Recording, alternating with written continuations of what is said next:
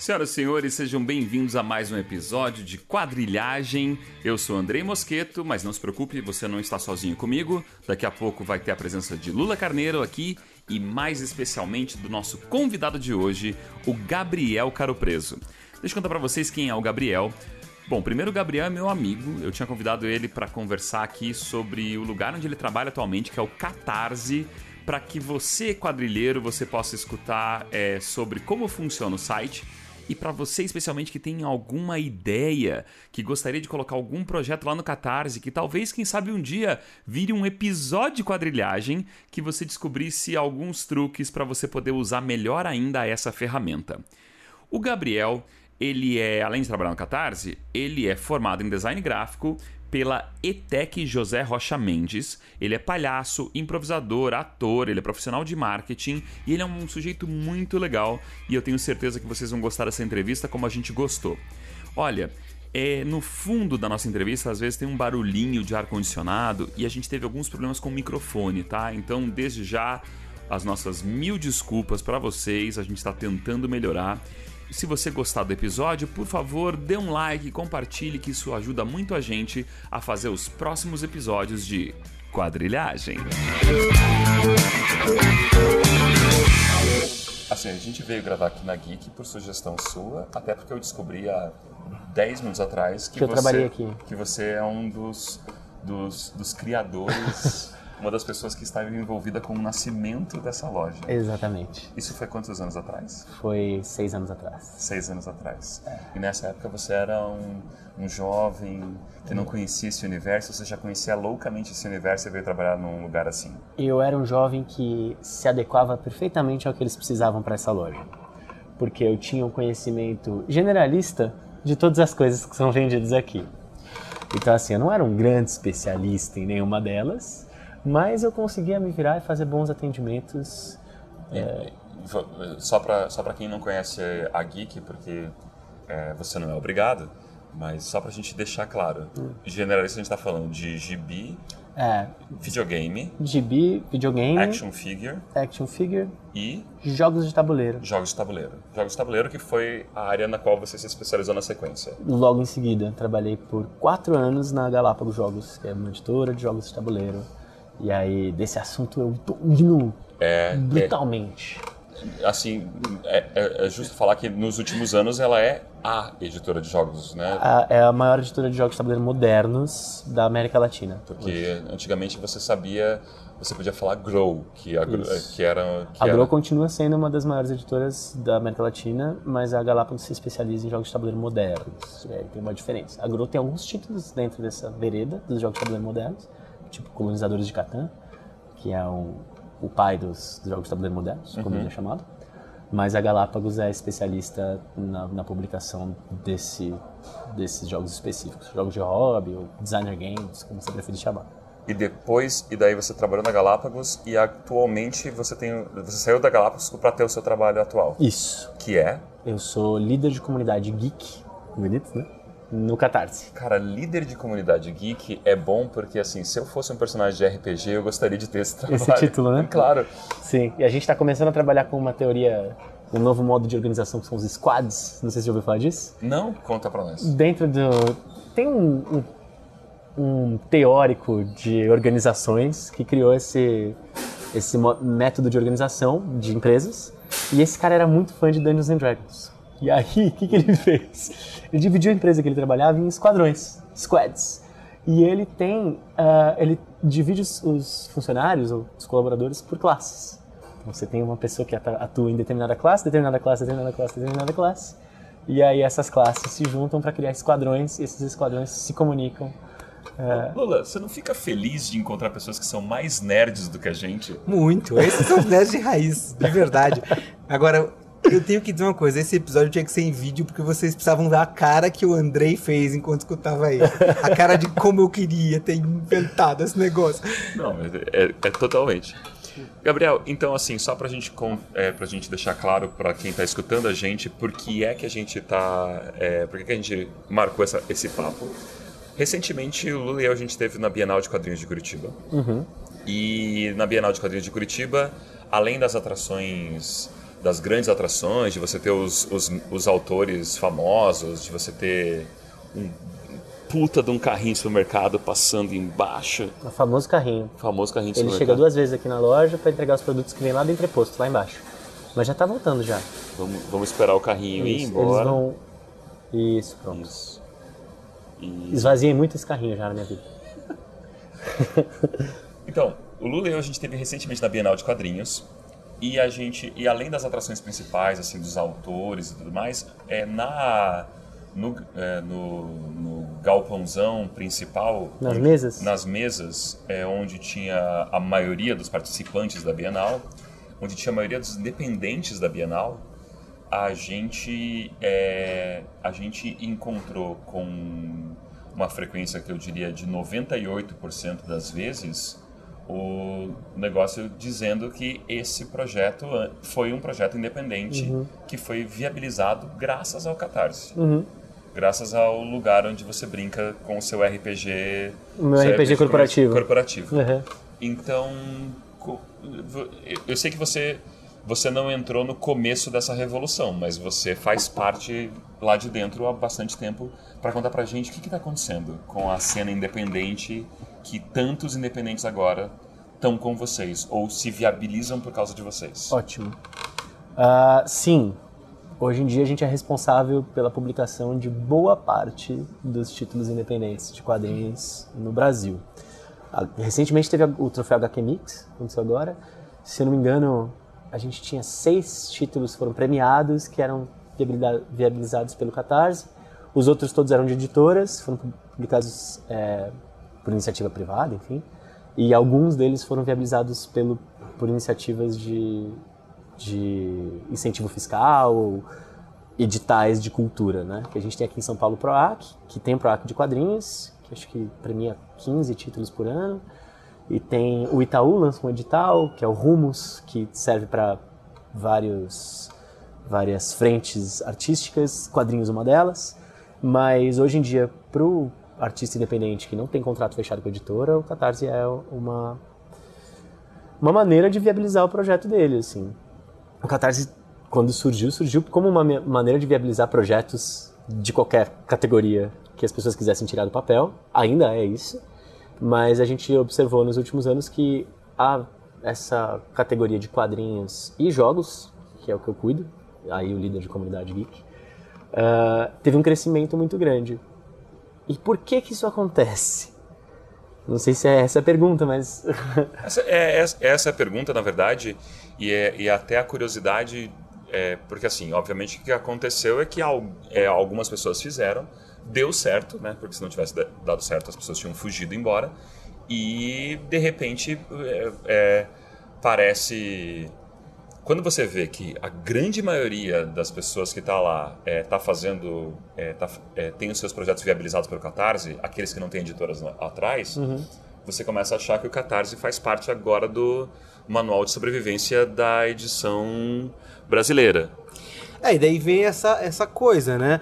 É, porque ao mesmo tempo nós estamos num momento em que a história em quadrinhos brasileira produz mais do que nunca. Isso Sim. serve para várias, várias manifestações culturais, em, em- enfim, em torno do mundo, mas no Brasil, no caso das histórias em quadrinhos, é isso. A gente tem, tá num momento de explosão de criatividade, eu acho. É, tem gente que diz que talvez não seja tão bom quanto o que existia antes, mas enfim, isso, isso não é o caso. Por outro lado, nós estamos no meio de uma crise econômica gigantesca e que está afetando muito o mercado editorial. Então, Inclusive a própria Geek, onde a gente está aqui, né, a editora, a Livraria Cultura, né, e as grandes livrarias. É, toda a cadeia né, das editoras, livrarias, todo mundo está envolvido nesse processo de trazer livros para as pessoas. Então fica essa, essa, essa pergunta se de repente o, o financiamento coletivo não é uma maneira de driblar essa coisa, mas até que ponto. É, Ela, é, ela não funciona? piora a situação, inclusive ela não vai piorar a situação das livrarias e das editoras que estão numa que estão numa descendência, né? Quer dizer, a, a vitória do Catarse pode ser mais um ponto da destruição do nosso ambiente editorial, Gabriel. de maneira alguma. Jo- jogamos a bomba. Joga a bomba no colo do menino. Eu joguei um dado agora de. Eu joguei dois D6 com uma bomba pra você. Você rola seu D20 e você vê o que, que você responde. É, Bom, não, não vai ser. A, a vitória do Catarse não é a ruína da- do mercado editorial. O mercado editorial já está em ruínas e precisa se reinventar e o Catarse pode ser um aliado nessa, nessa reinvenção do mercado editorial, nessa inovação do mercado editorial. A gente acredita muito nisso. Então, o que a gente está vendo agora no financiamento coletivo nacional é, e no financiamento que é, é uma, um reflexo do que aconteceu no financiamento coletivo mundial ah, nos últimos anos é que ah, editoras muda-se o perfil do realizador. Então, o realizador é a pessoa que tem um projeto criativo que vai fazer via financiamento coletivo. Esse é, o, é como a gente chama, o realizador. O realizador, antigamente, era só esse cara aí, do quadrinho independente, que fazia um projeto lá que queria captar seus 5 a 15 mil reais para viabilizar uma ideia que ele tinha, que estava engavetada e que ele queria produzir. Que a gente viu aqui no Brasil muitas vezes essas ideias serem compradas por editoras posteriormente. Acontece muito. Acontece muito. É, inclusive gente que surgiu pelo financiamento coletivo e ninguém tinha nem sabia de onde vinha e acabou depois fechando contrato com o editor, etc. E nos e aí agora a gente está vendo uma mudança do perfil de realizador, que a gente mantém esses independentes e são projetos que são muito queridos pra gente, que a gente cuida, que a gente dá atenção, que a gente, enfim, é, que a gente apoia e suporta, mas que está se mudando para uma profissionalização do financiamento coletivo. Por exemplo, em 2014, se não me engano, eu posso estar errado nesse, nesse ano, ou foi 2014 ou foi 2015, a Fantagraphics, que é uma editora norte-americana muito famosa e muito popular por títulos independentes, inclusive, fez um financiamento coletivo que viabilizou o catálogo deles do ano. Então eles criaram um financiamento coletivo é, via Kickstarter, uma plataforma americana, e a partir desse financiamento coletivo eles falaram, olha, a gente tem X títulos para publicar. Se a gente conseguir captar X vezes 2, a gente vai publicar X vezes 2 títulos.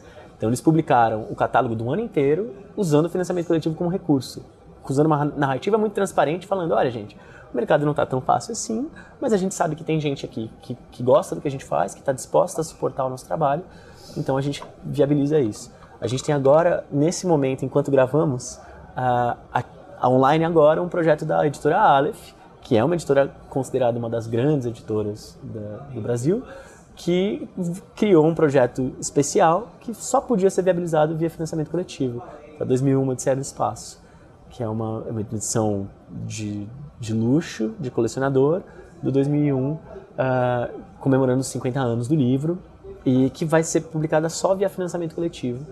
E essa campanha está indo super bem, teve uma, uma reação incrível do público que, que decidiu uh, que essa era uma boa opção para Aleph, né?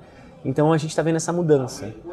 É, o que eu acredito e o que acreditamos no Catarse, que o financiamento, coletivo ele vai ser um aliado tanto para as editoras quanto para os autores independentes, quanto para qualquer criador, é, para que possa ser possível, para que se faça possível a distribuição de coisas que não seriam possíveis de outra forma. Inclusive ontem chegaram lá em casa os dois projetos da figura que eu apoiei no Catarse, Perfeito. o Morte Cinder e o, e o. Como é que é o Crimes e Castigos do Carlos Nini, que são histórias argentinas sensacionais e que nunca tinham saído no Brasil. Morte Exato. Cinder é da década de 70, eu acho, 60. É, e o Carlos Nini é um cara que, que foi publicado na América Latina Inteira, menos É, aqui. Menos aqui. Pois e é. aí o pessoal da figura olhou e falou assim: olha só que interessante. É uma maneira também de você testar, para você entender se existe, existe público para isso. Não tem risco você colocar um projeto no Catarse. A não ser um risco muito mínimo de marca. Porque se, se o projeto não funciona, não é viabilizado, você não vai acabar com a sua credibilidade no mercado. A gente tem um caso muito legal da editora Wish, uma editora de livros, de romances e tal. E ela tem, acho que, oito projetos publicados no Catarse agora. E dois desses projetos não foram financiados. E tudo bem, porque aí todo mundo recebe dinheiro de volta, ninguém fica chateado. E a editora vai lá e muda a estratégia dela. Isso acontece bastante. Então, o financiamento coletivo ele aparece como uma maneira de você conseguir entender se existe público para o que você está querendo oferecer. E se você oferece e existe o público, você viabiliza projetos que não seriam viabilizados de outra forma, como é o caso do Morte Cinder e, do, e dessa coletânea do Carlos Nini. E, nessa, e, nesses, e nesses anos, assim, em números absolutos, você diria que atualmente tem quantos projetos no Catarse de, que estão para incentivar produções de quadrinhos? números de quadrinhos especificamente, eu sei que a gente arrecadou no ano passado uh, de arrecadação, a gente chegou a quase 2 milhões de, de apoios, de, de reais em apoios em quadrinhos. Eu acho que foi em torno de 700 projetos financiados, uma coisa assim. É, 700 projetos em publicações, contando quadrinhos, tá? Esse ano a gente está caminhando para mais ou menos o dobro disso. e aí tem essa questão de o mercado está em colapso? Sim. É, a gente está numa crise financeira enorme? Sim. Acontece que até esse momento a gente, acho que o público não tinha entendido uh, que existia a possibilidade de você financiar o seu projeto via financiamento coletivo. E a gente teve um crescimento, por, por mais que a crise econômica se agravou no, no, ano passado, a gente teve um crescimento de, se eu não me engano, aí eu não vou dar esse número, mas foi um crescimento de acima de 100% em projetos de quadrinhos de 2016 para 2017. Quadrinhos e jogos, que é outra categoria que eu cuido. Então, uh, existe um público que, que consome esse, esse tipo de, de, de conteúdo e que está disposto a fazer, oh, perdão, e que está disposto a fazer esse, essa, esse universo, esse mercado acontecer. É isso que a gente chama de comunidade. Hoje em dia, mais de, de 40% dos apoios que acontecem em qualquer projeto de quadrinhos vem de realizadores recorrentes, ou seja, pessoas que já apoiaram outras coisas. Então a gente percebe que está se criando uma comunidade em torno do financiamento coletivo para é, eh, que as pessoas voltam para viabilizar o projeto. Eu tenho uma, uma conhecida que separa 5% do orçamento mensal dela só para apoiar projetos que ela acha interessantes no Catarse. Um, um visitante do, não é nem do, dos projetos, é um visitante do site, é um visitante do Catarse que vai lá para o que tiver. Isso. Entra lá, olha a categoria de quadrinhos, fala, eu quero apoiar esse, esse, esse, esse projeto. De consumo pessoal, Lula, você que é um ávido circulante de livrarias, você que está tentando ajudar a crise a acabar, você pode ir naquilo que não vai afetar a alimentação dos seus filhos. É, quanto que você tem gasto em catarse, ou pelo menos quanto que você encontra que seu orçamento pulou para lá também? Eu não, olha, não tenho gasto muito em livros geral, né? Porque, enfim, nós estamos numa situação. Então, assim, às vezes a gente aparece uma grana, a gente vai lá e começa a ir atrás dos, da, das coisas. Agora, recentemente. Teve o Lelis. É, tem pelo menos uns quatro projetos do Catarse que eu, que eu, que eu entrei. Esses dois da figura. O, o João, que você me obrigou. João, já são cinco. Tem o outro que é o Pontos Ilustrados, meu amigo Bruno. Quer dizer, tem é, é, é, é, uma e é engraçado porque de certa forma a compra por impulso funciona assim, a internet tem esse negócio né? Você olha lá olha o videozinho acha lindo e aí é muito fácil apertar um botão. É, e, e, realmente assim é, existe essa sensação também de estar tá fazendo parte de uma coisa que não aconteceria se você não tivesse dando aquela força entendeu? É, quer dizer sei lá o, o próximo Quintanilha vai sair mas o aquele projeto daquele cara talvez não, entendeu? Talvez não chegue até as pessoas. Sem contar que existe aquela coisa narcisista de ver o seu nome na lista de apoiadores. O, o, o pessoal, de, o pessoal de Uberlândia foi tudo foi. catarse? Foi. Porque é muito legal. Os três, os três né? O os Romário, três. o Raiz e o Zé... Esqueci o nome dele. Desculpa, Zé. É o do Rainer, é o...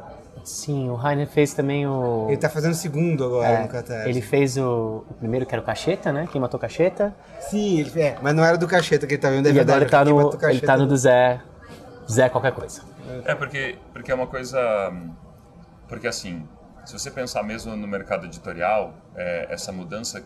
É, você ainda tem as grandes editoras trabalhando em algumas, em, em, algumas capitais do Brasil e você tem que dar um jeito de fazer com que o editor conheça o trabalho, que o editor confie no seu trabalho, que você faça, enfim, que você tenha que é, ter um trabalho de contatos e de, re, e de rede e, e, tudo mais, que um catarse, na verdade, faz com que você viabilize com a sua turma. Yes. Porque eu não, eu não lembro eu assim eu, eu, não eu não faço ideia da, da, das mesas dos independentes em bienais anteriores mas eu não sei por exemplo é, que facilidade você teria para encontrar uma galera que não está num dos num dos grandes centros já produtores de quadrinhos do Brasil, a saber São Paulo, Rio de Janeiro, Belo Horizonte, Porto Alegre, Curitiba. Curitiba, Salvador, e é isso? Recife. Não sei. Recife. Tem pessoal de Recife que é muito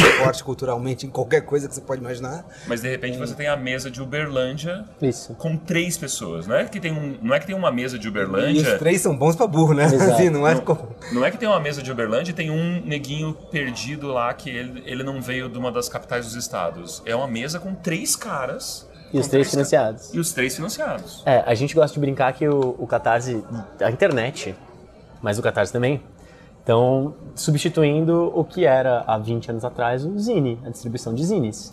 Porque esse, esse pessoal, há alguns anos, há 20 anos, era o pessoal que estava distribuindo zine na feirinha, que tinha uma feira que o cara É, ia para a capital do estado dele e levava ali os zines que ele xerocava e, e fazia essa produção. Hoje em dia a gente tem a, a produção gráfica mais, mais facilitada, vide print e, e gráficas rápidas digitais. É, mas isso, enfim, ninguém usa essas gráficas para produção de conteúdo grande, mas é, a gente tem uma a produção gráfica facilitada e agora a gente tem a- a- o financiamento facilitado, a viabilização desses projetos facilitados via financiamento coletivo. Do, do- do ponto, tô pensando do ponto de vista do independente, por outro lado, tem uma coisa, você precisa ficar conhecido de alguma maneira, né? Quer dizer, de certa forma, você pode até começar fazendo zine para depois ir para uma coisa maior. Não sei também, nunca tentei. É, mas a, a sensação que eu tenho um pouco é, é essa também. Eu tenho, tenho a impressão que tem muita gente que acaba entrando de cabeça num financiamento coletivo achando que vai conseguir muita grana e isso não, não vira. Ah. Isso já teve alguma repercussão negativa para vocês? Não. Não, de forma alguma. É, eu difícil, eu imaginei, é, mas- A gente costuma dizer, nós da equipe de comunidade do Catarse, que é impossível você viabilizar qualquer projeto via financiamento coletivo. Você precisa saber como funciona a mecânica. Você precisa estudar antes, você precisa adquirir uma rede de, de pessoas que vão apoiar o seu projeto. Quem tem amigos tem tudo, rapaz. Exatamente, que começa via seus amigos e sua família e chega em outros círculos a partir de- desse- dos contatos que essas pessoas fazem e tem esse processo realmente de viralização do seu trabalho de certa forma. Ah, e você tem que construir essa rede, aquecer essa rede, você tem que fazer uma campanha que faça sentido, que tenha uma narrativa que seja transparente, que você ah, que você consiga atingir as pessoas que também acreditam na- nas ideias, na sua ideia do que, que é do que por que, que esse projeto precisa estar no mundo.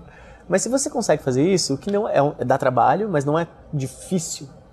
É diferente de dar trabalho de ser, de ser difícil. É, e aí se você Porque consegue. antes era impossível, né? Exato. E hoje, hoje é possível. É bem possível. Só dá trabalho. Então, se você consegue. Exemplo, o, o Rainer Petter, que sai lá de Uberlândia, publica um webcomic que, que foi o Quem Matou Cacheta. Que foi um webcomic muito popular, porque também a narrativa gráfica desse cara é, é, é um outro lugar, assim. E ele consegue fazer um- uma coisa que é moderna, que é diferente, e ele atinge o público dele a partir desse webcomic. E aí depois ele viabiliza com o público que ele já adquiriu. Então é, é possível você fazer todas essas coisas se você entende a mecânica de financiamento coletivo. É, se você não consegue viabilizar o seu projeto, muito provavelmente você não fez a lição de casa de como divulgar a sua campanha, de como é, aquecer essa rede de apoiadores, de, de como utilizar a própria a própria mecânica de financiamento coletivo para impulsionar ah, a divulgação do projeto. Então, se você não faz essa lição de casa, realmente fica mais difícil de viabilizar. Sem nome e conseguir viabilizar um projeto incrível e, e conseguir publicar o seu, seu quadrinho independente via Catarse, se você segue algumas, algumas diretrizes. assim. Fora, fora, e fora as coisas que vocês já colocam no site, que já está no manual de utilização do Catarse, leia as informações aqui e, e descubra como você pode empreender. Vocês conseguem identificar, é, especialmente nos projetos que falharam, que não conseguiram, fora a questão da rede de amigos, quais são os, os principais erros que as pessoas cometeram quando elas lançaram projetos para que isso para que isso não fosse viabilizado, para que isso tivesse dado errado? É, sim, a gente. Um projeto de financiamento coletivo ele funciona. Você, você tem dois momentos da sua campanha que são os momentos é, é, é, cruciais da campanha, que é o início da campanha e o final da campanha. Então, digamos que você tem uma campanha de 30 dias, os três primeiros dias e os dias 27, 28, 29 e 30 são os dias mais importantes da sua campanha. É nesse momento que você tem que focar a sua atenção. Você tem que construir uma narrativa da campanha que faça sentido para que as pessoas apoiem tanto nesse início quanto no final. pro início, então quem falhou foi quem não cuidou disso. Uh, pro início, você tem que fazer uma coisa que a gente chama de pré-campanha, que é o seguinte: um mês antes da campanha estar tá no ar, você está aquecendo sua rede, seja ela pelo Instagram, Facebook, redes sociais, seja ela no boca a boca, em eventos. Ou carta, né? Se você carta. é vintage. Exato. Falando, gente, dia 30 vai entrar meu projeto no ar. Saibam disso. Gente, faltam 10 dias para o meu projeto entrar no ar. Ah, o projeto é assim, você vai liberando materiais. O João fez isso muito bem agora com a campanha do Parafuso é, ah, tem esse material aqui, vai ter essa outra coisa. Ele fez parcerias com outros quadrinistas. Eu comprei para ter o meu herói. Eu juro que eu ah, comprei. eu tenho o meu também. É, eu vou ter o meu herói. É, esse é, é o meu motivo. Eu não vejo a hora de ficar pronto o meu. vou botar de perfil, já falei pro João, vou botar de perfil no Facebook. É, o meu foi um dos primeiros. E aí ele fez isso. Então ele oferece recompensas que são interessantes. Aí tem o desenho de recompensa que é importante. Pô, você faz, tem um herói seu, sabe? Ou é, uma recompensa que é exclusiva, com um desconto exclusivo. Então você tem que ter um desenho de recompensa bom. Você tem que avisar isso para as pessoas antes da campanha estar no ar. Porque no primeiro dia de campanha, você precisa ter, garantir esses apoios que, que já estão garantidos. Estou fazendo coelhinhos voadores aqui, com as minhas mãos. É, quais são esses garantidos? É o da sua família, dos seus amigos, das pessoas que já vão apoiar esse projeto de qualquer forma. Essas pessoas têm que estar no primeiro dia. Porque fazendo isso, você garante uma boa visibilidade dentro da plataforma do Catarse, porque a gente tem um algoritmo que vai entender que você está indo bem no primeiro dia de campanha, isso vai subir, vai ter destaque no seu card de projeto. É, porque você conseguindo é, financiar 10, 15, 20% nos primeiros dias de campanha, você garante que a campanha vai ser bem sucedida no final, de acordo com as estatísticas. Então, você ter uma pré-campanha que avise as pessoas que nesse dia é o dia que elas precisam apoiar para que seu projeto seja viabilizado é importante. Depois disso, você precisa ter recompensas que sejam interessantes e que, as pessoas, e que sejam exclusivas e que ofereçam exclusividade para as pessoas. Por exemplo, ter o seu nomezinho ali na, na no projeto. Ah, o, dentro do financiamento coletivo. Eu devo dizer que eu fiquei muito chateado quando eu, eu apoiei o livro de fotografias dos mutantes e não tinha os nomes no livro. Ah, eu falei, pô, mas eu queria ver meu nome no livro.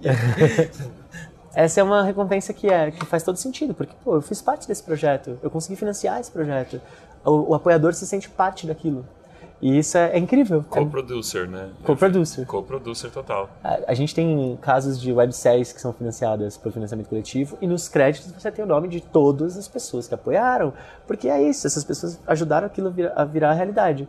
Então, essa relação que você desenvolve com o seu público, ela é muito mais forte. Eu estava ontem numa conversa com o Gustavo Borges, que é o autor do Pétalas e do e agora do Cebolinha, que do vai Cebolinha sair. Cebolinha é. e do Escolhas e um monte Isso. de coisa, Morte Crença. Exatamente. O Gustavo estava falando para mim, cara, eu gosto muito de fazer financiamento coletivo porque eu consigo transformar o hábito de escrever, o hábito não, a, a, a atividade de escrever, que é uma atividade solitária, numa atividade coletiva. Porque as pessoas estão envolvidas dentro do projeto junto comigo. Para mim, essa é a narrativa do financiamento coletivo. Quem falhou foi quem não conseguiu entender isso. Quem não conseguiu entender o que era uma comunidade, como é que você a, acessa essa comunidade, como é que você está presente nessa comunidade e, e que não conseguiu entender que o projeto é construído coletivamente, que você precisa dessa comunidade para funcionar. O Catarse, então, se o Catarse está se o Catarse, de certa maneira, está revolucionando então a, a, produção de quadrinhos é, no Brasil e acredito que também a produção de jogos, né? Porque você faz parte dessa, Sim. dessa parte também. Então, e onde mais o Catarse cresceu monstruosamente que só por curiosidade, né? Perfeito. Porque a gente fica, a gente só por para a gente saber assim, aonde mais o Catarse está fazendo essa revolução. Ah, as principais categorias do Catarse de, em arrecadação hoje são, em primeiro lugar, música, porque música é tradicionalmente uma forma de arte. Bota mais uns númerozinhos naquelas coisas que eu apoio no Catarse, que tem uns projetos de música que eu esqueci. Perfeito. Música, porque tradicionalmente é uma, um fazer artístico que tem comunidade, tem fãs. Então a gente já viabilizou DVD do Dead Fish, a, o, o, disco da Ana Vitória, que é aquela dupla goiana, duas meninas de música pop, elas viabilizaram o disco delas via Catarse, ganharam um Grammy Latino por esse disco, que foi viabilizado via que Catarse. Que portfóliozinho, hein, seu Catarse? Uh, o Letrux, que é uma banda também que ficou bem popular ano passado, o Lineker, que é um outro artista tudo isso é, foi viabilizado via Catarse. Então, música, uh, artes visuais, fotografia, é, livros, a categoria de publicações é, no geral, e Tô esquecendo alguma coisa? Cinema e audiovisual também costuma ter grande. Só que assim, o que realmente a gente observou, observou um crescimento grande são as categorias de histórias em quadrinhos, jogos, tanto RPG quanto jogos de tabuleiro, e publicações no geral. E aí publicações entram é, livros sobre música, livros de fotografia, livros de, é, enfim, uma diversa gama de publicações. E agora, uma curiosidade forte em relação àqueles que conseguiram ser publicados. Vocês têm um, vocês têm uma, uma sequência, vocês dão uma, vocês têm noção de desses projetos que vocês que foram viabilizados por vocês? Quais projetos é, vão é, existem além do Catarse? Porque é isso. Eu sei que o projeto, a primeira publicação lá que o que o autor fez foi pelo Catarse, mas essa publicação depois teve, é, graças a essa primeira, é, ela teve uma segunda, uma terceira edição, uma quarta edição, ela foi para é. livraria, ela foi para, ela foi para algum outro lugar ser vendido, ou ela, ou ela sobreviveu ao seu momento Catarse e, e part... nunca mais. E nunca mais. Uhum. Você tem essa, você, você sabe desses dados? A gente não tem, eu não tenho isso como números e isso também depende muito do perfil do autor. Tem autores que preferem usar só o Catarse. E eles vão continuar usando o Catarse porque é isso que, que é suficiente para viabilização do projeto dele e ele acaba distribuindo em eventos, Comic Con Experience, Bienal de Curitiba, FIC, é, enfim, eventos. O Hiro Kawahara é um, é um exemplo disso. Mas ele saiu. Mas ele saiu pela SESI, né?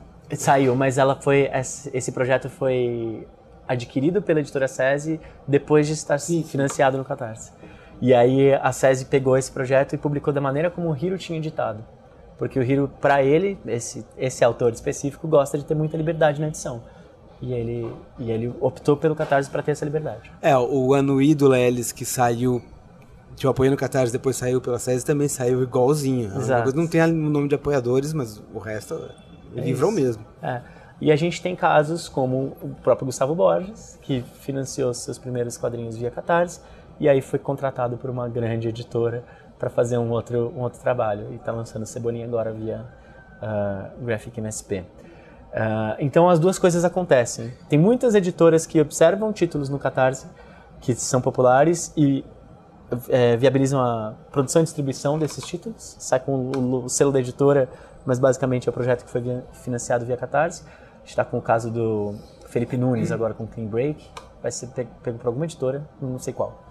É, ou, enfim, tem várias outras coisas nesse sentido.